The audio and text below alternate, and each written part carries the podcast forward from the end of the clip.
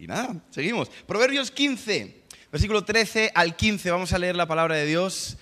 El corazón alegre hermosea el rostro, mas por el dolor del corazón el espíritu se abate. El corazón entendido busca la sabiduría, mas la boca de los necios se alimenta de necedades. Todos los días del afligido son difíciles, mas el de corazón contento, ¿qué? Tiene un banquete continuo. La vida no es tanto las cosas que nos suceden, sino cómo afrontas las cosas que te pasan, cómo recibe tu corazón el día a día. Dice la, Biblia que el, que el que tiene el corazón contento, cada día es un banquete. Ahora, si somos realmente sinceros, no todos los días es un banquete en nuestra vida, ¿sí o no? Hay días que son mejores y hay días que son peores. Hay días que uno disfruta y hay días que uno sufre. Pero el que tiene una buena actitud con respecto a la vida puede disfrutar incluso los días oscuros. Es capaz de, llevar las, eh, las dificultades con una sonrisa. En cambio, hay gente que ni siquiera disfruta los días alegres. El que tiene el espíritu amargo, ni siquiera las cosas buenas le causan alegría. ¿Conocéis a alguien así? Ahora, no digáis que, o sea, es una pregunta retórica, ¿no? Ni, contestes, ni señales.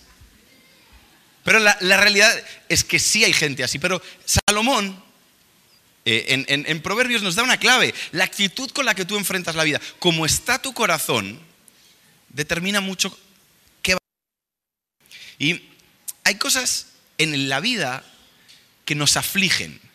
O sea, noticias que te dan, cosas que de repente te, descolocan y, digamos que tu día iba bien y te pasó algo. Y hay veces que eres consciente de eso que te ha pasado que te está quitando la paz y hay veces que de repente algo te pasó, se te fue la paz y no encuentras qué es. Y tú te empiezas a dar vuelta, ¿por qué estoy, por qué estoy turbado? ¿Por qué estoy afligido? ¿Qué me pasa? Y, tienes que buscar dónde se te descompensó el día. ¿Sí os ha pasado eso alguna vez? Y, y no lo encuentras. Ahora, es impresionante la capacidad que tiene el dinero de cambiarnos el, semblante. ¿Estamos de acuerdo o no? Tú vas feliz al, al Mercadona y de repente ves el precio de algún producto que ha subido de precio y a ti se te turba el corazón. ¿Os ha pasado o no? Vamos a ser honestos. Y empiezas a hacer comentarios de, de viejo, perdón por lo que voy a decir. Qué caro está todo. Cuando te llega menos sueldo del que te tiene que llegar porque te han subido el IRPF por algo, ¿qué, te pasa por dentro? ¿Te afliges? ¿Pasa o no pasa? Cuando alguien te debe dinero y no te lo paga y lo ves en la cafetería con una empanada en la boca, ¿qué te pasa? ¿Se te pone el corazón contento o se te pone triste? Porque el dinero tiene la capacidad brutal de determinar nuestro estado de ánimo. Es más, si tú estás viendo las noticias y empiezas a oír muchas noticias de, crisis, de recesión, tú estás nervioso. O sea, tú, tienes, tú estás en tu casa tranquilo y tienes la sensación de que eres un ocupa. Porque el corazón determina el, determina el rumbo de nuestra vida. Y venimos hablando del dinero no, sé si habéis dado cuenta, pero ha tocado. Y curiosamente, yo he tomado una decisión eh, en, los viajes, y es que estoy intentando los domingos, eh, cuando tengo conciertos los sábados, no, no llenar el domingo también, sino que el domingo voy a alguna iglesia. Porque me he dado cuenta que he conocido comunidades muy interesantes, aunque esta es mi comunidad favorita. Eh, he conocido comunidades muy interesantes en las que siempre voy de invitado y, me siento muy agradecido, pero a la misma vez alguna vez me gustaría simplemente sentarme y disfrutar de una reunión. Entonces lo que hago es que aparezco en la reunión y, disfruto de la reunión y me marcho. E, e, ellos, no te voy a mentir que alguna vez se ponen un poquito incómodos porque no te esperaban y la última vez que te tuvieron fueron invitados. Fue a una iglesia eh, en Miami y cuando entré, el, tipo me mandó a aparcar donde todo el mundo, cosa que yo iba a hacer, o sea, yo no avisé. Y cuando él se dio cuenta me dijo, no, no, no, aquí, aquí. Pero yo vi que me empezó a mirar con cara de, de desconfianza. Entonces me puso en el, primer sitio. Yo no iba de invitado, pero no voy a desagradecer el favor de no tenerme que ir hasta allá abajo y aparcar aquí arriba. No era el caso, pero bueno, tenía que dar la vuelta. Y cuando estoy ya arriba tomando un café con el pastor, me cuentan entre risas que el de seguridad me vio y le dijo a la que organiza la reunión, está el pastor de España que viene a predicar. La que está organizando la reunión recibe un mensaje, ¿qué pastor de España viene a predicar? Curiosamente ese día tenían otro pastor invitado. Dice, no, no, el pastor que viene a predicar viene de Colombia. Dice, no, no, el pastor de España. Entonces, entra, entran en un bucle interminable en el que yo aparezco. Entonces la chica viene con cara de, de pánico y me dice, claro, es que me ha pasado esto. Y entonces yo serio le digo, ah, no vengo a predicar. Pero me siento y escucho la prédica. Y curiosamente, y no, digo, no, no creo que sea curiosidad, sino que son las cosas de Dios, ellos estaban entrando también en, un, en una temporada de hablar de finanzas, porque es importante. Y hubo muchas cosas que hablaron ahí que me gustaron porque hay cosas, a mí me encanta cuando alguien me explica algo que yo vivo y no sé ponerle palabras. Creo que para mí eso es de las cosas más eh, fascinantes. Algo que yo sé que está pasando, pero no he tenido la capacidad de señalarlo con un dedo. Y, estuve ahí y hablaron de dinero y me pareció muy interesante. Y, esta predicación iba sobre la mentalidad.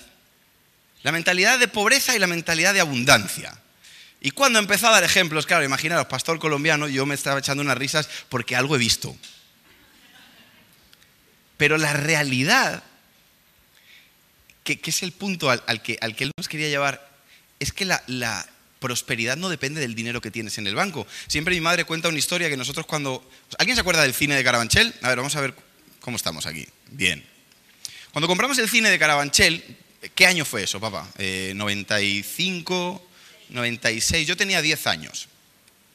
Y siempre hemos contado las bromas de que todo el presupuesto que entraba, porque obviamente era, era muy poquita gente, era un, digamos, una inversión mucho más grande de las capacidades que teníamos en ese momento, era un acto de fe, era un paso de fe que hoy lo vemos como con risas, pero en aquel momento era todas las semanas un milagro.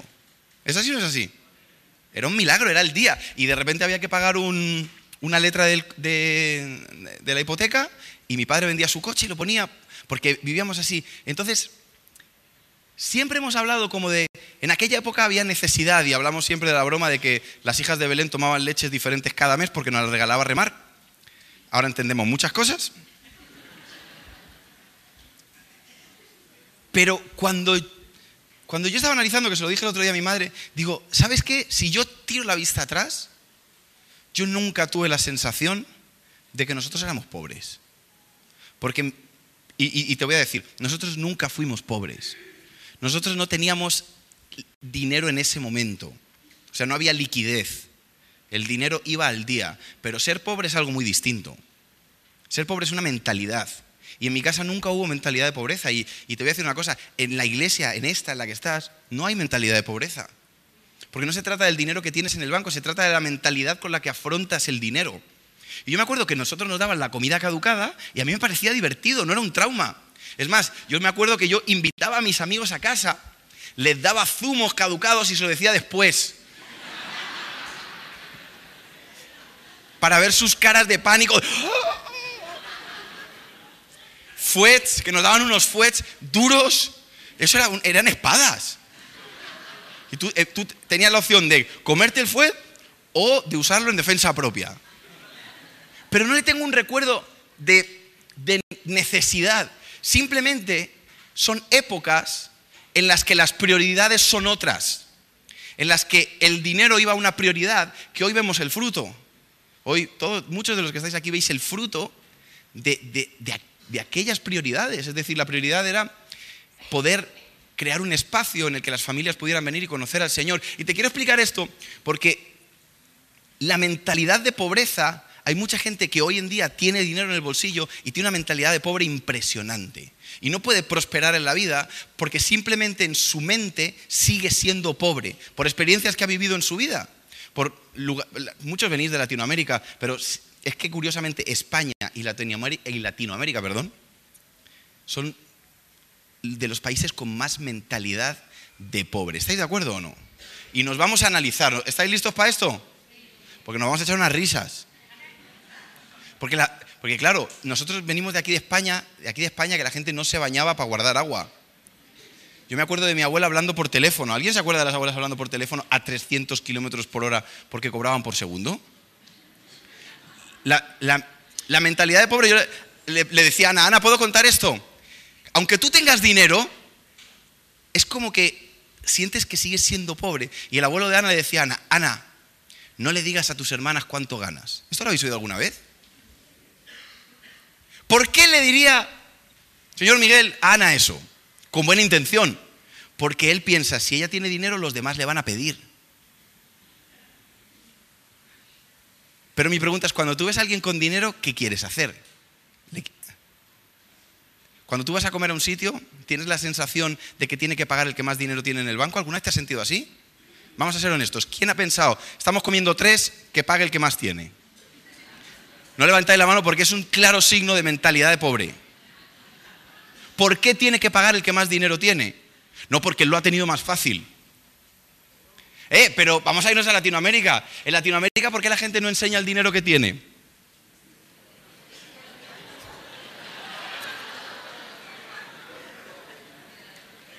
¿Qué ha pasado? Tenemos unos amigos en Colombia que, que, la verdad que no saben qué hacer con la pasta y van en unos coches más ruines. ¿Por qué vas en ese coche? Dice...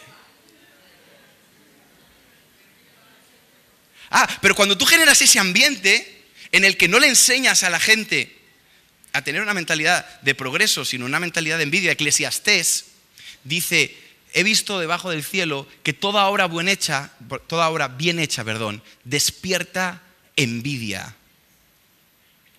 Y empezamos a, vivir de esa manera. Ahora, ¿qué es mentalidad de, qué es mentalidad de pobre? o de carencia, o de eh, escasez. Tú tienes pensamientos como yo soy el único que tiene problemas con dinero. ¿Sí o no? Tú cuando tienes problemas en el día a día y, ves a la gente con más dinero y dices, ya quisiera yo esos problemas. Y ves a la gente en la tele, problemas de ricos. ¿Sí no lo habéis pensado o no? ¿Ves que, uno, que a uno se le queda la empresa que no tiene dinero para terminar de pagar a todos los empleados? Ya quisiera yo tener una empresa y pagarle. No, porque este tío, si está tres meses así, debe 500.000 euros, ¿eh? Pero claro, mi mentalidad de carencia es, ah, yo quisiera el problema de los ricos, pero luego el rico también tiene problemas. Primero que no lo secuestren. Segundo, otro gran problema, Hacienda. Hacienda somos todos, pero no todos lo mismo. Algunos son más Hacienda que otros. Mentalidades que tiene la gente de escasez. Yo no he tenido las mismas oportunidades del de enfrente. Porque como yo nací en un país pobre, eh, yo nací en una familia pobre, yo nací en un lugar, eh, no sé, por poner un ejemplo, en Cuba, por mirar aquí a mi izquierda. Entonces, como yo, yo, yo lo he tenido más difícil que el de enfrente. El de enfrente lo ha tenido. ¿Habéis pensado alguna vez así o no? El otro ha tenido la vida más fácil. Pero por eso, fíjate que es que esto es maravilloso, por eso en los países que piensan así es tan fácil vender productos pirámide.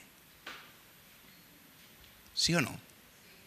Dinero fácil las pirámides. Y tú si traes tres o cuatro, y claro, como somos aquí latinos y decimos, uy, yo me traigo tres o cuatro ya, si yo con este piquito que tengo, y tú tienes la idea de que entonces cuatro, ocho, dieciséis, empiezas a hacer, y de repente el de arriba de la pirámide, que es el que no tenía esa mentalidad, se desaparece con todo el dinero. Y no ha pasado una vez, ha pasado todas. Pero tú quieres creer que esa es tu opción para salir de ese momento. ¿Seguimos o no seguimos? La lotería. ¿Cuántos compráis lotería? Vamos a ser súper honestos. Ah. La de los leones en diciembre, venga. Porque la lotería te da ese gustito de creerte millonario entre que la compras y no te toca. Y manipulas a Dios de tal... mira, eh, todos Dios, dame dinero para invertirlo en tu reino. Quiero abrir un paréntesis. Dios ya sabe con lo que tienes hoy si tú quieres usar el dinero para el reino o no. E, e, e, esa clase ya está dada. No es cuando te toque la lotería. Pero oyendo esto, escuché una frase que me la, no, me, no me la tatúo porque es pecado. Pero la lotería, ¿estáis listos con esto? Es el impuesto que pagan los pobres por soñar.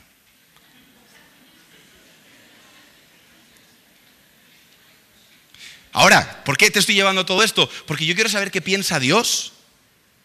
O sea, Dios se complace en que, en, que yo sea pobre o en que a mí me vaya regular. Ahora, ¿qué es ser pobre hoy en día? Hay gente que es pobre de verdad, ¿vale? Hay gente que no tiene para comer. Hay muchos lugares en los que esto no son risas, no hay agua. En muchos lugares de África eh, no hay comida. Pero hoy en día hay una manera de esclavización que es trabajar tiempo por dinero al día. Ahora, si yo no voy a hacer esto, pero si yo pregunto, ¿cuántos vivís al día? Las manos serían bastante más de los que compran la lotería. Vivir al día es una forma de esclavitud porque no tienes la manera de prosperar, estás sobreviviendo. Y la, diferencia entre los países europeos, te voy a poner así, o Estados Unidos y Latinoamérica, es que simplemente la gente de clase baja tiene para comer, en muchos casos, pero no puede prosperar.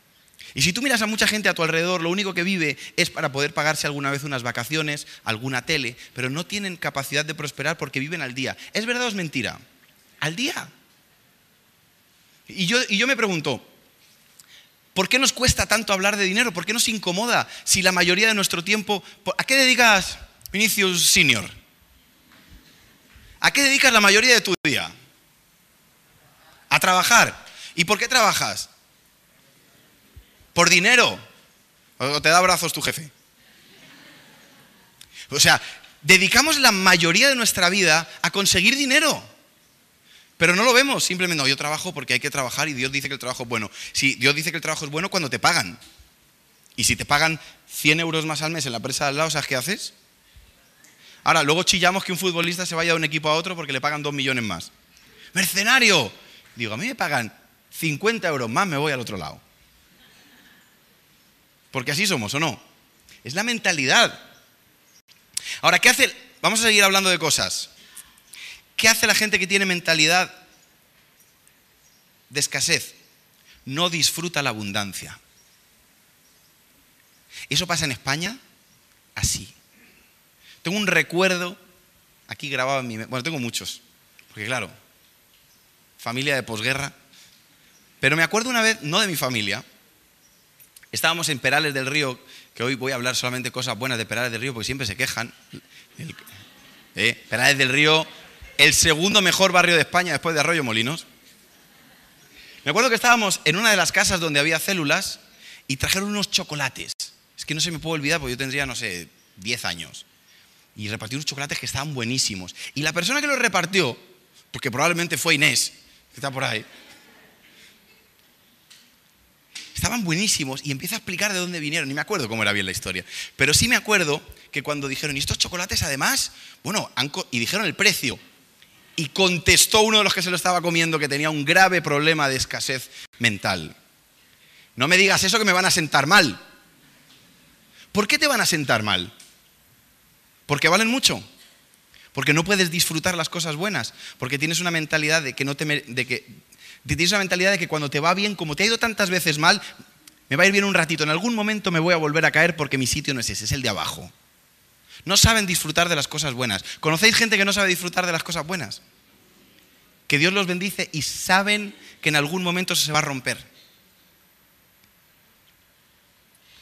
Gente con mentalidad de carencia, ¿seguimos? Es la que gasta para compararse con los demás, aunque no tiene el mismo presupuesto que el de al lado. Gente que se gasta eh, en, ropa el dinero que no tiene para parecer como el que sí tiene. Y esto yo lo vi en, un evento que fui. Me invitaron a cantar, no voy a decir muchos detalles porque no quiero tampoco enmarronar a nadie. Pero yo fui un evento en el que yo empecé a ver a todo el mundo vestido y dije, no me cuadra, porque me gustan las zapatillas, conozco de zapatillas y, miro muchas en internet. Digo, no me cuadran las zapatillas que estoy viendo con el personaje que las lleva. Con mucho respeto lo digo, es decir, conozco sus carreras por encima. Y me di cuenta que lo que estaban haciendo era simplemente igualarse a los que sí podían pagárselas. Y no pasa nada porque yo no me pueda comprar unas zapatillas de, de, cierta cantidad, porque la mentalidad de abundancia o la mentalidad que Dios quiere darme es que yo tengo que aprender a postergar las gratificaciones. No es quitármela, no es que Dios no quiere que yo disfrute de cosas, es que no, es que Dios no quería que nosotros tuviéramos coche o no, es que estábamos postergando ciertas cosas porque el enfoque del dinero estaba en un lugar. ¿Sí me estoy explicando? Cuando tú no tienes el presupuesto de otra persona para gastarte lo mismo que él en cosas, no eres menos que esa persona, estás poniendo tus esfuerzos en lo que es importante para ti en este momento y algún día podrás comprarte con el excedente aquello. Pero ¿cuánta gente conocéis que se gasta el dinero en vivir vidas que no son suyas? Por quedar bien. Ahora, también pasa lo contrario, gente que aunque tiene, se sigue sintiendo, es que son los extremos. Y te vas a dar cuenta que todo esto va de extremos. Va de extremos de un lado al otro. Gente que se dedica, y esto tenéis que ser muy honestos, gente que se dedica, porque tiene problemas de autoestima, a comprar el cariño de la gente. Y estás todo el tiempo invitando a los demás, gastando en los demás, simplemente, no por generosidad, no porque crees que es bueno ser generoso, sino porque te estás comprando el cariño de la gente. Y eso solamente lo sabes tú en tu corazón, no lo sabe nadie más. Pero lo hemos hecho. Ahora, ahora, ¿el dinero es bueno o es malo? El dinero es neutro, está ahí. Y, yo, siento que a veces uno cuando habla de, este, eh, aparte de mi padre porque va a pecho descubierto, pero yo me he encontrado mucha gente que habla del dinero como con, como con, como con tabús. Y probablemente, y esto ya hago una llamada a los padres, en casa también habláis del dinero con tabús. No le enseñáis a los niños a gestionar el dinero. Le dais dinero para la cafetería, pero no le enseñáis de dónde viene el dinero y cómo gastarlo. Y te encuentras el día 3 niños pidiendo prestado o llamando a sus padres no tengo más. El niño, ¿qué ha hecho? Gestionarlo como le ha parecido porque no ha tenido una figura paterna o materna de autoridad que le ha dicho, hijo, esto es para los 10 días. Y, y, tú le tienes que ayudar a decir, ¿sabes qué? Si son 10 días y tienes 10 euros, ¿cuántos te tienes que gastar al día? Y tienes que saber que si un día te gastas dos euros, va a haber un día de los diez que no vas a poder tomarte nada. ¿Hacemos eso o no lo hacemos? No, no hablamos, porque de estas cosas no se habla. Porque está mal hablar de dinero, porque eh, entonces es que si estás hablando de dinero es como que eres un, eres un avaro, todo. No, no, tiene que ver. Vuestros hijos van a, van a salir a trabajar y van a cambiar tiempo por dinero. Y si algunos tenéis empresas, le vais a dejar las empresas ¿A, quién? Espero que a vuestros hijos. ¿A quién se las vais a dejar? Y si no le enseñas a usarlo, se va a perder. Ahora vamos a hablar de lo que Dios... Tenemos un montón de versículos. ¿Habéis traído Biblia? Porque aquí, aquí vienen las risas. Hay 500 versículos en la Biblia que hablan de oración. Menos de 500 que hablan de fe y 2.500 que hablan de dinero de posesiones. Es decir, más del doble juntando los otros dos. Porque Jesús dice, y vamos a leer lo que dice Jesús en 2 de Corintios, perdón, 2 de Corintios no, en Lucas 16, del 8 al 13. Ah, Jesús hablando, ¿vale? Y alabó el amo al mayordomo malo por haber hecho sagazmente, porque los hijos de este siglo son más sagaces en el trato con sus semejantes que los hijos de luz. ¿Sabes qué está diciendo Jesús ahí, contando una historia? La gente que no conoce del Señor es más lista para los negocios, es más lista para invertir, es más espabilada. Porque nosotros nos hemos quedado en un puntito de, no, yo, Dios me bendice a mí, claro, Dios te bendice. Y el, y el diezmo me protege, el diezmo te protege, pero si tú no sabes usar el resto del dinero, lo más probable es que lo pierdas. ¿Y dónde está Dios? Avisándote. Ahora, ¿por qué hay 2.500 versículos? Porque Dios nos enseña, porque la Biblia nos enseña. Entonces yo os digo, ganad amigos por medios de las riquezas injustas, para que cuando éstas falten, os reciban en las moradas eternas. El que es fiel en lo poco, también en lo más es fiel. Y el que en lo muy poco es injusto, también en lo más es injusto. Pues si en las riquezas injustas no fuisteis fieles, ¿quién nos confiará lo verdadero? ¿Qué es ser fiel en las riquezas? Abrimos tanda de preguntas. ¿Qué es ser fiel? ¿Gestionarlas bien? Aprender a gestionar. Ahora te he leído unos versículos al principio que vamos a volver a ellos. El corazón sabio, el corazón sabio busca aprender, dice la Biblia. Y el hecho de que a ti no te hayan enseñado no significa que tú no vayas a dar el paso. Os voy a hacer una pregunta. ¿Cuántos de los que estáis aquí hacéis presupuesto al mes escrito? Escrito, no pensado. Pocos. ¿Cuántos de los que estáis aquí os habéis leído un libro de emprendimiento en los últimos tres años? ¿Por qué no? Porque eso son cosas del mundo. Ah, y, ¿pero por qué trabajábamos, Vinicio? Pero el dinero no es del mundo. ¿Para qué? No, porque tú no puedes llegar al supermercado y decir, yo en el nombre de Jesús te digo que me des estas naranjas ahora mismo porque me pertenecen. Y, y lo siguiente que haces es salir en Telemadrid. Hay que hablar de esto, hay que, hay que tener una mentalidad de crecimiento. Y te voy a, es que quiero llegar al final, pero voy por partes. Pero si en la riqueza, eh, versículo 12, y si en lo ajeno no fuisteis fieles, ¿qué es en lo ajeno? En el trabajo. Ahora, yo les, hablaba, yo les hablaba a los chicos de la importancia de entender que esta vida, esta vida en la que estamos, todo es una transacción todo lo que vives, escúchame, el 100% de tu vida son transacciones. Ya hemos hablado de la de trabajar, que es tiempo por dinero. Pero tú das amor porque recibes amor. ¿O no? Es una transacción. Es más, tú tienes amigos a los que consideras que tu amistad es pagada. ¿Sí o no? ¿Estamos de acuerdo? Transacciones constantemente. Tú compras ropa para generar admiración. Estás haciendo una transacción. Tú eres capaz de cambiar tus principios para ser aceptado en ciertos círculos. O a veces hemos cambiado hasta nuestra manera de hablar para ser aceptados en ciertos círculos. ¿Es verdad o es mentira? El caso más extremo, Miguel García Charri. Es capaz de pasar de Madrid a Cali en tres centésimas de segundo. Hablando. ¿Dónde está Miguelón? Cuando está vendiendo es de Vallecas y de repente entonces, ¿qué hermano? Dices tú, pero otro. A ver, tío, ¿pero qué te pasa a ti? Porque estás en un lugar en el vas cambiando, son transacciones.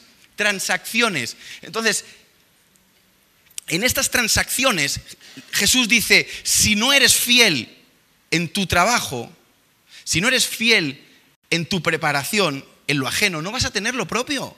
Pero no porque las bendiciones de Dios no estén ahí, que te lo voy a, te lo voy a poner aquí, porque hay una diferencia muy grande, y quiero que escuches esto con atención entre la teoría, entre, vamos a llamarle el evangelio de la prosperidad, es decir, que Dios me tiene que bendecir porque yo piso aquí, porque no pasa nada, pero el evangelio de, de la escasez, de que cuanto más pobre soy, más feliz es Dios conmigo.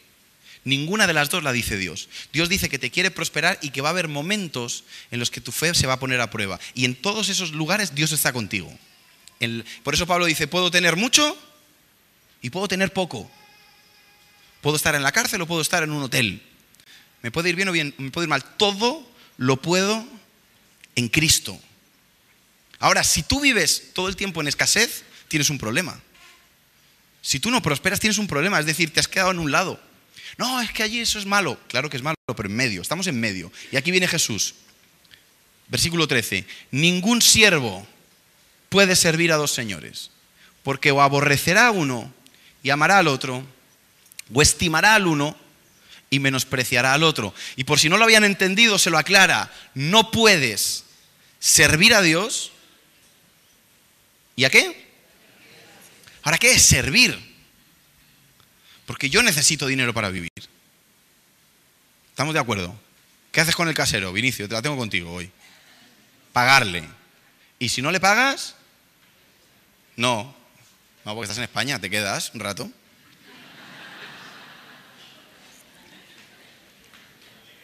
El asunto está en el corazón. El asunto no está en lo que tengo, es cómo lo veo, es en qué puesto está. Es, que nosotros que vamos a tener, eh, el hijo mío tiene, ¿cuánta, cuánta ropa tiene? O sea, yo, tengo, yo me tengo que mudar de casa para que entre todo lo que le han dado al niño y quedan cuatro meses y medio de embarazo el padre de la criatura se ha gastado cero euros. Sí, porque, porque yo qué hago. Pero claro, yo veo que aquí estáis muy emocionados con los primeros tres meses. Luego en la universidad os quiero ver a todos también. Ah, ¿eh? ¿Tú crees que yo quiero que él tenga eso o no? ¿Tú crees que Dios quiere que te vaya mal? O sea, ¿tú crees que Dios se levanta, voy a probarla? hay momentos en los que vas a tener que ser probado. Pero lo que promete Dios es que te va a ir bien, siempre y cuando aprendas a poner las cosas en orden. Siempre y cuando Dios esté en el primero. Ahora, ¿qué, qué, ¿qué significa que está Dios primero? Que yo en la abundancia voy a tomar unas decisiones y cuando no tengo también las tomo. mis, principios no cambian según el momento en el que estoy. Yo sigo siendo próspero aunque no tenga dinero en el banco. Yo no me siento pobre aunque en mi casa no haya comida. Porque no soy pobre. No tenemos dinero en el momento. Ahora qué triste es gente que sí que tiene dinero y sigue siendo pobre. E, es una realidad. Ahora, no se puede servir a dos señores. Porque no se puede. Porque vas a tenerle lealtad solamente a uno. Ahora, ¿qué sucede con nuestra manera de gestionar el dinero? Que viene directamente ligada de lo que hemos aprendido. Y aquí es donde vienen las risas por 50. Porque es muy común que hemos visto a nuestro, en mi caso no, gracias a Dios, pero en muchos sí, y lo, conozco de primera mano, en el que los padres se escondían para pagar y le decían, no digas que estoy. Jaja, risas. Claro, como Marcos, Marcos, vendiste el coche esta semana o la pasada, ¿cuándo fue? Marcos vendió su coche que tenía ahí una herencia que le dio su abuelo. Bien, no tiene por qué justificarse. Marcos, como su abuelo le dio otro coche, porque tiene un abuelo que le ha dado dos coches, estoy, si digo algo incorrecto me, me interrumpes. Porque ¿Vosotros quisierais el abuelo de Marcos? Pues mala suerte. Es lo que hay. Entonces Marcos tenía el coche a la venta y él, pues en, su, en su manera de entender, no necesitaba el dinero.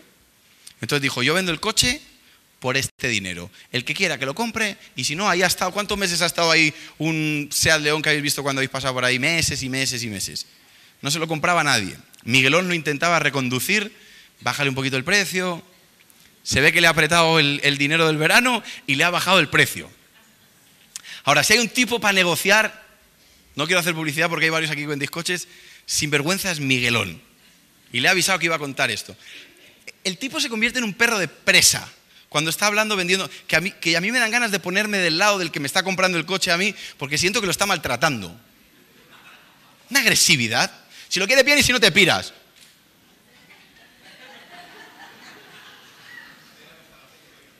Ah, la última, un coche que está vendiendo mi padre. Eh, es que no sé si comprarlo porque la correa de distribución le dice hasta las 5 de la tarde. Escucha, ¿y, sabes qué hacía el tío? Hay 50, estaba ahí, con la pasta, pidiendo perdón. ¿Sabes qué? Perdón, toma. Es una cosa loca. Y les pasó una cosa muy divertida, que es que me dieron el coche, además lo voy a decir, porque esta es otra. No puede decir por cuánto ha vendido el coche porque le van a pedir dinero. No le tienes que pedir dinero porque ha vendido su coche, es su coche. Entonces quedaron en 4.800, que es bastante menos de lo que soñaba Marcos en el principio. Y el tipo llega, le da los billetes y hay 4.750. Entonces Miguel me dice, Marcos, cuéntalos porque aquí hay 4.750. Entonces Marcos los cuenta y ¿cuánto había? 4.750. Entonces le dice al pibe, oye, habíamos quedado en 4.800. Pues no tengo más esto es lo que traigo. Si quieres bien y si no se cae la. El tipo estaba jugando con él, te quito 50 euros si tú no quieres vender el coche por 4.750, por 50 euros, ¿es problema tuyo? No sabía con quién estaba. Dice, hemos quedado en 4.800. Yo me estoy inventando el diálogo porque me lo imagino. Y estoy siendo benevolente de no imitar el acento del, que estaba comprando el coche. Entonces el tipo dice, pues no tengo más. Y empiezan ahí a discutir, pues no te llevas el coche, pues se, cae la venta, pues se cae la venta. Ah, pues me voy y no respiro, ah, pues te vas y no respiras. Y de repente, en ese aparecieron 50 euros en la cartera del tío. ¿Sí o no? Ah, los de la ITV. Eso es mentalidad de carencia, eso es mentalidad de pobre, eso es mentalidad de, engañar. Y eso no es la mentalidad que Dios quiere que tengamos. Nos, nos, causa gracia, pero la pregunta es, ¿cuántas veces hemos jugado con esas cosas nosotros pensando que somos gente inteligente y lo que está es simplemente negando los principios de la palabra de Dios? Que tu sí sea sí. Que si tú has hecho un, un compromiso, no eres más inteligente. Ah, pero me ahorré 50 euros. Si es que esos 50 euros te los ha dado el Señor no te corresponden a ti. Entonces, si no aprendemos a cambiar esa mentalidad, y este es el ejemplo que pusieron en la iglesia que me encanta, es como si tienes a alguien gordo y a alguien, flaco. Pero alguien gordo porque es desordenado comiendo. Hoy no se puede decir que está gordo porque es desordenado comiendo. La gente está gorda porque es desordenada comiendo. esto es así. No, no, estamos ofendiendo a nadie. Y el, que, y el que va todos los días al gimnasio y come pollo a la plancha y pavo está fuerte no porque Dios le ha regalado un cuerpo mejor, es porque es disciplinado. Fin de la cita. No, no existe eh, hubo, aquí en España. Una polémica porque uno, le dijo, cómo quieres que combatamos la obesidad? Y contestó el otro, pues con dieta y ejercicio. Y lo echaron. Es la verdad. Ahora, si tú a esos dos personajes les cambias el cuerpo, imagínate que un día te levantas, Guille, con un sobrepeso brutal, y yo me levanto como tú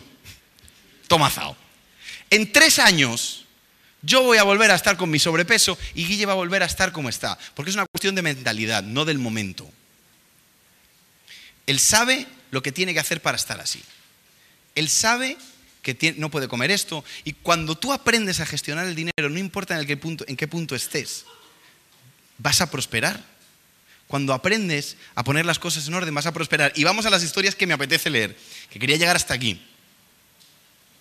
Génesis 12:10. Hubo entonces, ¿qué hubo? ¿Qué hubo? Hambre en la tierra. Y descendió Abraham a Egipto para morar allá, porque era grande el qué? El hambre en la tierra. Te la voy a hacer corta para no extenderme. Vamos directamente al capítulo siguiente, a 13.1. Subió pues Abraham de Egipto hacia el Negev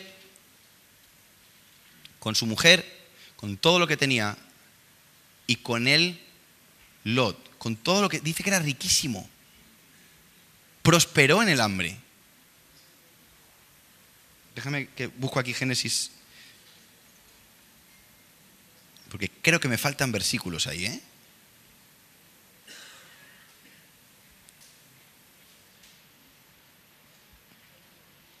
Versículo 5, también iba Lot, que andaba con Abraham, tenía ovejas, vacas y tiendas. Y la, tienda no era, la tierra no era suficiente para que habitasen juntos, pues sus posesiones eran muchas. Y quiero que sepas que venían de hambre. Ahora te pongo pausa ahí. ¿Cuál fue el hijo de Abraham? ¿Cómo se llamaba? Génesis 26, 1. Después hubo hambre en la tierra además de la primera hambre que hubo en los días de Abraham, su padre. Y se fue Isaac a Abimelech, rey de los filisteos, en Gerar. Te lo pauso ahí. Versículo siguiente, 12. Y sembró Isaac en aquella tierra. ¿Y qué? Y cosechó aquel año ciento por uno. ¿Y lo bendijo quién? ¿Quién lo bendijo? Ahora, Isaac, en medio de un hambre, igual que su padre, prosperó. Seguimos. No he parado. Pues hasta el 14, perdón.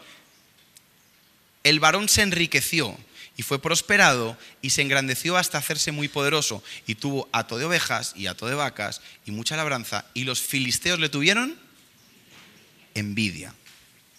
Ah, pero no seguimos ahí, nos vamos. ¿Cómo se llamaba el hijo de, de Isaac? ¿Cómo? Jacob. Génesis 30, versículo 30. Ahora, hago un paréntesis aquí porque esta historia es más larga y esta es donde me quiero quedar. Jacob huye porque hizo trampas. Esta historia la habéis oído y el que no, pues que se busque alguna prédica de esto. Huye donde su suegro, huyendo de su hermano. ¿Sí estamos bien hasta aquí? Y trabaja por, la hija la menor, lo engañan, siete años trabajó por la hija menor, le dieron la mayor, luego trabajó otros siete años por la menor, que es la que le gustaba. O sea, ¿y cuántos años llevaba trabajando? 14 años, por un salario. Pero mira la mentalidad de Jacob. Ahora, 14 años engañado, ¿son muchos o son pocos? Son muchísimos. Tú imagínate que llevas 14 años, solo imagínate, siendo expoliado por tu jefe. Solo imagínatelo. Entonces, cuando él se quiere despedir, dice una frase que me encanta. Mira, versículo 30. Poco tenías, le dice Jacob a Labán, antes de mi venida, y ha crecido en gran número todo lo que tenías. Y Jehová te ha bendecido con mi llegada. Y ahora, esta es la frase. ¿Cuándo trabajaré también por mi propia casa? Ahora, la mentalidad de, de Jacob era una mentalidad no de conformismo. Una cosa es estar contento y otra cosa es conforme. La Biblia nos enseña que tenemos que estar contentos. Yo tengo que estar, tener contentamiento. Si estoy pasando por pruebas, me siento feliz porque Dios está obrando en mí. Pero no estoy conforme, no me quiero quedar en una prueba. ¿Quién se quiere quedar en una prueba? ¿Quién se quiere quedar en un desierto? Ahora, otra cosa es que mi fe se desanime. No, yo estoy contento porque sé que Dios va conmigo en el desierto. Y Jacob vivía una situación de injusticia, una injusticia económica. Y su actitud fue, ¿cuándo trabajaré también por mi propia casa? O sea, ¿cuándo voy a salir de esto? Y empieza el paseo. Nos vamos hasta el 43 para hacerla corta. Y se enriqueció el varón. Este no es el mismo versículo de antes. Y tuvo muchísimos y muchas ovejas y muchos siervos y muchos camellos y muchos asnos. ¿Sabes qué veo yo aquí? que Dios sí quiere bendecirnos. Que Dios no está interesado en que a ti te vaya mal. Me encanta el Salmo 27 que termina diciendo, hubiera yo desmayado si no creyese que veré la bondad de Dios. ¿Dónde? ¿Dónde? En la tierra de los vivientes. Lo que pasa es que si tú te dejas, y, mi idea de que, analices la mentalidad de escasez es para que veas en qué áreas la tienes, porque todos tenemos en algún momento mentalidad de escasez. ¿Estamos de acuerdo o no? Para que te la quites, porque en realidad tu situación no define quién eres. Las crisis de fuera no definen quién eres. Y hay que hablar de dinero. ¿Cómo vas a gestionar el dinero? ¿Con qué mentalidad? No se trata del dinero que tienes en el bolsillo. Se trata de la mentalidad con la que afrontas las situaciones. En España era muy típico que la abuela se moría y aparecía en el colchón un montón de dinero. ¿Sí o no? Pero, pero escucha, pero a los nietos no les daba ni agua. Porque tenía una mentalidad de, de temor. Ahora, me encanta recordar esto. Y es que en el principio, cuando Dios puso en el jardín del Edén, la responsabilidad de que hubiera producción era de la tierra. La tierra producía y el hombre la gestionaba. Con el pecado, ¿cuál fue el castigo que Dios le dio a Adán? Ahora esta, ahora esta tierra que antes te daba un, un montón, ¿qué te va a dar? Cardos y espinos. Y vas a trabajar con el sudor de tu frente. Pero ¿qué le dice Dios a Abraham? ¿Qué le dice luego Dios al pueblo de Israel? Deja tu tierra, tu parentela, tu comodidad y vete a una tierra donde qué? Donde fluye, donde hay bendición. Y yo pienso que Dios nos quiere llevar de una, de una, de una mentalidad en la que tú crees que todos con tu esfuerzo a saber que es la mano de Dios la que da la, la provisión. Por eso yo no, tengo, no puedo tener una mentalidad de escasez porque es Dios el que me está dando, es Dios el que me prospera. Yo le creo yo doy pasos en fe. E incluso cuando estoy en medio de una situación, sé que Dios sigue conmigo ahí y no me desespero y no cambio las decisiones. Y, por eso a mucha gente le molesta, por ejemplo, cuando hablamos del diezmo, y parece como que hay que darle vueltas para que la gente no se moleste. Mira, yo te voy a decir una cosa. El, juego de Dios con esto es, brutal. Dice, traed los diezmos a la folí, haya alimento en mi casa y probadme. ¿Quién tiene la responsabilidad? ¿Quién la tiene? No, Dios, probadme a mí, dice Dios. Si no abriré la... ¿Qué dice, qué dice después? Si no abriré las ventanas de los cielos. Ahora, como vivimos una vida de fe, esto es fe. Si tú no lo haces con fe, no funciona. Y te quiero leer un par de versículos para que veas que tú puedes hacer cosas bien hechas sin fe. Y sin fe, ¿qué dice la Biblia? Santiago 1, versículo 2. Hermanos míos, Santiago 1, verso 2 dice eso. Está escrito, sí, es verdad. Pero no vamos a cantar fiesta en el desierto al final, por favor. ¿O sí? Hermanos míos, leed conmigo, por favor, en bajito, pero leed, todo el mundo leyendo. Tened por sumo gozo cuando os halléis en diversas pruebas. Es decir, cuando no llegue el dinero, cuando las cosas se compliquen, cuando vengan crisis. ¡Hey! Gozo. No resignación. ¿Qué dice? Sumo gozo. Sabiendo que la prueba perdón, sabiendo que la, que la prueba de vuestra fe produce paciencia. Mas tenga la paciencia su obra completa. Es decir, ten paciencia hasta el final. Que la paciencia llegue hasta el día que es. No te quedes antes. Tenga la paciencia su obra completa. Para que seáis perfectos y cabales sin que os falte cosa alguna. Y si alguno de vosotros tiene falta de sabiduría, pídala a Dios, el cual da a todos abundantemente y sin reproche. Pero cuando yo te estoy hablando aquí todo este tiempo, tú estás en tu cabeza pensando, sí, muy bonito la prosperidad, ¿cómo salgo yo de mi trabajo? Entonces estás esperando que te diga tres claves para dejar tu trabajo y hacerte millonario. Eso no funciona. Tres claves. Repite conmigo. Eso no funciona. ¿Sabes quién te da la sabiduría para hacer las riquezas? el Señor. Pregunta seria, ¿cuándo es la última vez que oraste a Dios por sabiduría para multiplicar tus ingresos? ¿Cuándo fue la última vez que oraste para que tu jefe te pague más? Eso sí que oramos. Señor, que me suban el sueldo. La responsabilidad de enfrente. El Estado es malo, eh, el país es malo, los impuestos son malos. No le dices, dice ahí, el que necesite sabiduría, que haga que la pida. Y termina diciendo, versículo 6, ¿cuál es el siguiente? Sígueme poniendo este. O sea, Santiago 5, pues el 6, ¿no? Ya sé que te he dicho hasta el 5, pero el programa, el programa tiene toda la Biblia entera. Vamos a leer, no sé hasta cuál, pero vamos a ir leyendo. Pida con qué? No dudando. Porque el que duda es semejante a, la onda del mar, a las olas del mar, que es arrastrada por el viento y es echada de una parte a otra. No pienses que el que pide sin fe, escúchame, esto es muy duro, ¿eh? No pienses, pues, que el que pide sin fe recibirá qué? Cosa alguna del Señor.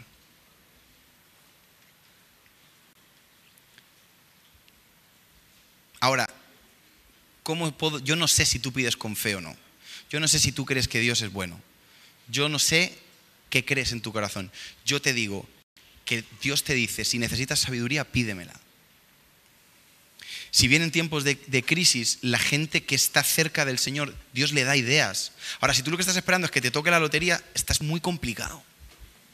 Pero Dios te quiere bendecir, pero Dios te quiere bendecir por dentro. Te quiere cambiar la mentalidad para que si tú, por ejemplo, llegas a perder todo tu dinero, seas capaz de recuperarlo. ¿Cuántas veces nos encantan esas historias de los millonarios que se arruinan y vuelven a ser millonarios? ¿Sabes por qué lo hacen? Porque tienen mentalidad de empresarios. Y tú dices, es que yo no la tengo. Y te he hecho una pregunta antes seria. ¿Has buscado la sabiduría? ¿Te has interesado? ¿O te has acomodado a ser un esclavo del sistema? Eh, y tienes las culpas de quién es el culpable de todo. Si eres de derechas, es de Pablo Iglesias. Si eres de izquierda, es Feijo. Eh, si eres desde derecho, es Petro. Porque tenemos todas las culpas bien puestas, pero nunca es culpa tuya. ¿Sí o no? Y tenemos nuestra lista, es que en este país no se puede emprender, pues claro, porque aquí mira los impuestos. Es una cuestión de aquí. Ahora, ¿cuál es la clave? Y este es el versículo, dos versículos más y terminamos. Segunda de Samuel 6, versículo 11. Cuando David traía el arca, hubo un accidente, se iba a caer, eh, pusieron la mano en el arca, se murió el, que tocó el arca, mucho susto, y dejaron el arca en la casa de un señor que se llamaba Obededom. Y dice la Biblia, y estuvo el arca de Jehová en casa de Obededom, Geteo o Geteo, ¿cuántos meses? Y bendijo Jehová a Obededom y a toda su casa. Versículo 12. Fue dado aviso al rey David diciendo, Jehová ha bendecido a casa de Obededom y todo lo que tiene, ¿a causa de qué? ¿A, casa, ¿A causa de qué? Por eso la Biblia dice, más buscad primeramente el reino de Dios y su justicia y qué? Ahora, si la presencia de Dios está en tu casa, si la presencia de Dios está en ti, Dios te tiene que bendecir. Y si no, te tienes que revisar. Si realmente la, presencia de Dios está en tu casa. A David le dijeron, hey, dejaste la presencia de Dios en casa de Obed y le está yendo bien. Por eso es importante, cuando te hablamos de que hay que buscar al Señor, es que la presencia de Dios es la que cambia todo. Por eso el orden de las cosas, el dinero no es malo, el problema es cuando el dinero está en el lugar de, de Dios. Y hay que hablar claramente de eso. Pero es tan fácil que el dinero ocupe el primer lugar en nuestra vida porque es a lo que le dedicamos la mayoría del día. Es lo que más nos preocupa. Es lo único que cambia dirigentes, ni siquiera es las ideologías. ¿Tú sabes cada cuánto cambian los gobiernos? Cuando a la gente le empieza a faltar el dinero en el bolsillo. La gente es capaz de tragar con cualquier cosa, sea del lado que sea, siempre y cuando tenga dinero en el bolsillo. Termina Deuteronomio 12, 18, 8. Dijeron los iba a leer todos y los he leído todos.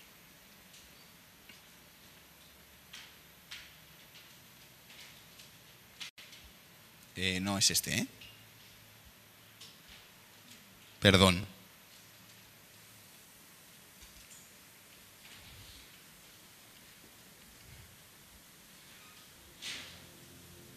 es... Sí, hasta el 20. A ver, el, es, que no es, es que es el 18, perdón. Soy disléxico. Es Deuteronomio 8, 18, no 18, 8. Muchos ochos. O sea, pone el 8 primero y el 18 después. Mala mía. Le está diciendo Dios al pueblo de Israel, si no acuérdate de quién, porque Él te da el poder para hacer las riquezas, a fin de confirmar su pacto que juró. ¿Quién te da el poder de hacer las riquezas? Ahora, te he leído todo esto porque no sé cuánto va a durar el tema del dinero, pero nosotros tenemos que quitarnos el tabú del dinero y dejar de ver el dinero con mentalidad de escasez y dejar de ver al que prospera con envidia y empezar a poner a Dios en el lugar que le corresponde y a tomar decisiones creyendo la palabra de Dios. Porque, claro, ¿por qué, es tan fácil levantar populismos en países pobres? Porque la culpa es de los ricos. Porque la culpa nunca es mía. La culpa es de otro. Y yo tengo una cosa clara y es que yo quiero que nos vaya bien. ¿Quiere decir que nos va a ir bien todo el tiempo? En absoluto. ¿Quiere decir que va a haber tiempos en los que va a haber que apretarse el cinturón? hay tiempos para apretarse el cinturón. Pero lo que sí que hay que hacer es quitarse la mentalidad de Egipto. Hay que quitarse la mentalidad de que yo vivo funcionalmente. Me encantó ese ejemplo que dieron. El pueblo de Israel era funcional. Nacían, se casaban, tenían hijos, trabajaban y se morían. Todo bien. Pero no prosperaban. Cuando llegan al, desierto, ¿de qué se quejan? de que ya no tenían la paga que les daban. Pero Dios les había prometido más. ¿Sabes qué creo yo? Que la mayoría de nosotros nos da miedo soñar en emprender porque pensamos, eso es para otros, esas, oportunidades le van a llegar a otros. Yo voy a ser así toda mi vida, esas cosas no son para mí. Como si Dios tuviese eh, hijos a los que les da la capacidad. No, ¿sabes qué pasa? Que hay gente que busca la sabiduría.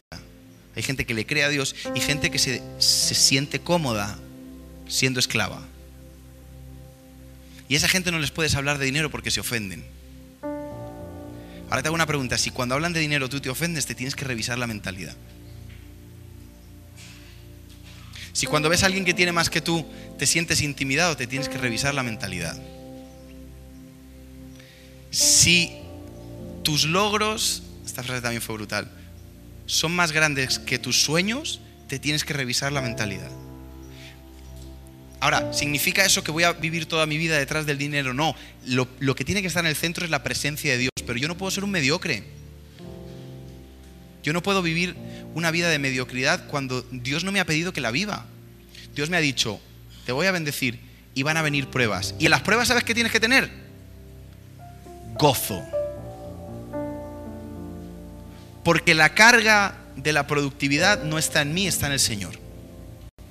El que, el que derrama sus bendiciones hasta que sobreabunde es el Señor. Y si yo estoy pasando por una prueba, tengo algo que aprender, pero Dios no me deja ahí. La tengo que pasar. La pregunta que te haría para terminar es, ¿cuándo vas a trabajar por tu propia casa? ¿Cuándo vas a perder el miedo a que, a que no... Claro, porque es miedo. Pero es que yo no sé cómo hacerlo. Busca información. Créele al Señor. Dile, Señor, yo no quiero vivir una vida esclava en, esta sociedad. No me pegan con un látigo, pero casi. Y entonces, cuando yo no soy feliz, ¿sabes a quién culpo? ¿O no? Señor, ¿por qué no me bendices? Y me, y me encanta la historia de, de, Abraham, Isaac y Jacob porque todos fueron movidos de un lugar a otro en medio de una crisis. El hambre los movió de un lado a otro. A lo mejor Dios te está poniendo en una crisis porque tienes que cambiar de lugar, de trabajo, a lo mejor tienes que cambiar de mentalidad. A lo mejor Dios no te está poniendo en una situación tensa para hundirte, sino porque Él te quiere llevar a otro lugar y tú, como tienes una mentalidad de acomodamiento, dices, no, no, no, no. Señor, bendíceme aquí donde estoy, que mi jefe me pague más. Entonces voy a ir a este que dice que mi jefe me va a pagar más. Cuando la, verdad es que Dios te está moviendo, te está diciendo, ¿sabes qué? No dependes de Faraón, dependes de mí, te vas para allá, pum. Y el otro estaba, y, y, cuando estaban cómodos en Egipto, ¿sabes qué hace Dios? se los saca, los saca y los lleva para allá, para recordarles todo el tiempo, yo soy el que te doy. Y tú puedes tener una mentalidad diferente, o José no tenía una mentalidad diferente. José qué mentalidad tenía? Una mentalidad de abund Todos cayeron en la pirámide de José. La gente se piensa que han inventado ellos las pirámides. Las pirámides las inventó José. Dios le dio la sabiduría de decir, viene en crisis. Y tenía el conocimiento porque Dios se lo dio y dijo, vamos, a pedirle un tributo aquí y cuando haya escasez se lo vamos a vender de vuelta y le vamos a comprar la tierra. Yo creo que Dios te puede dar sabiduría. La cuestión es que se la tienes que pedir y se la tienes que pedir con fe. Y sobre todo, por encima de todas las cosas, tienes que vivir siempre con Dios primero. La presencia de Dios es la que marcaba la diferencia. Porque si no, lo que eres es un mercenario.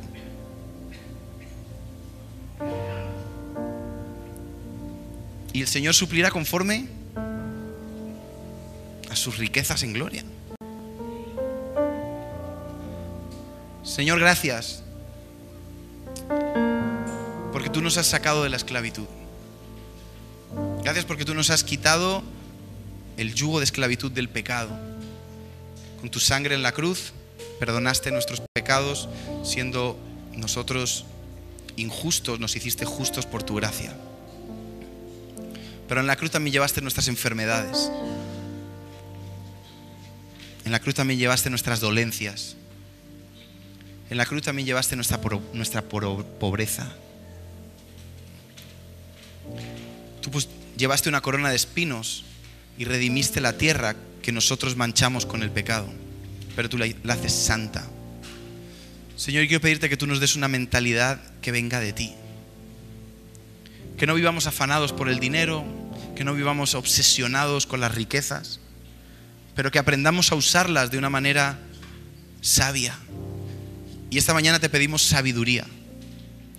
Sabiduría para hacer las cosas que quizás humanamente seríamos incapaces. Porque tenemos sueños de prosperar, tenemos ideas, queremos a lo mejor emprender y muchas veces tenemos el temor de que nos vemos a nosotros mismos incapaces. Y esta mañana te decimos, somos incapaces, pero con tu sabiduría somos capaces. En nuestras propias fuerzas no tenemos la capacidad. Pero cuando tú estás con alguien, tú le das la sabiduría. Perdónanos si hemos orado de manera escasa también, orando por orar sin tener fe, porque esas personas no reciben lo que anhelan. Queremos orar con la fe de que toda buena dádiva y todo don perfecto provienen de ti. Señor, que hagas de nosotros gente próspera, pero a la misma vez gente íntegra. Que podamos ver tus bondades, pero en la prueba mantenernos firmes en nuestras convicciones. Que lo único que nos asuste en este mundo sea que tú no estés con nosotros poder tener una, mentalidad libre. Ya no somos esclavos, somos hijos de Dios. Ya no vivimos con las migajas que nos da Egipto, sino vivimos con el maná que viene del cielo. Tú dices, el que dé, que lo haga con un corazón alegre, porque Dios ama al dador alegre. Señor, queremos dar con buena actitud.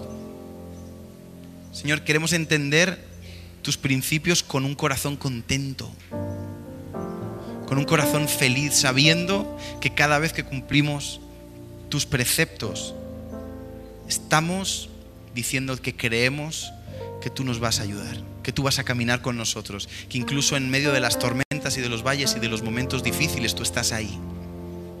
Y esa es la manera en la que nosotros hacemos visible nuestra fe, no solamente de palabras, sino de acción. Señor, y que lo hagamos con el corazón agradecido, siendo honestos que tenemos más de lo que nos merecemos, de que tú has sido bueno. Por eso, Señor, cualquier mentalidad que haya de, de escasez, quítala en el nombre de Jesús.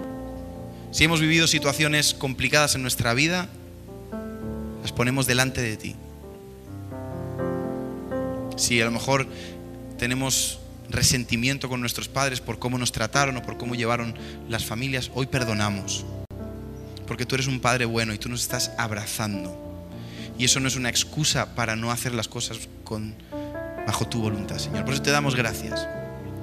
Señor, que tú nos des la sagacidad de hacer las cosas bien. Que como le pasó a tantos hombres de, que vemos en la palabra de Dios, que la gente veía que ellos eran más inteligentes, la gente veía que en Daniel había un espíritu superior, porque tú estabas con ellos. Que así como estuviste con Daniel, como estuviste con José, como estuviste con Jacob, con Isaac, con Abraham y con tantos otros, estés con nosotros. Estés con nuestras familias y que nos enseñes a, a transmitir a nuestros hijos que Jehová es nuestro pastor y nada nos faltará.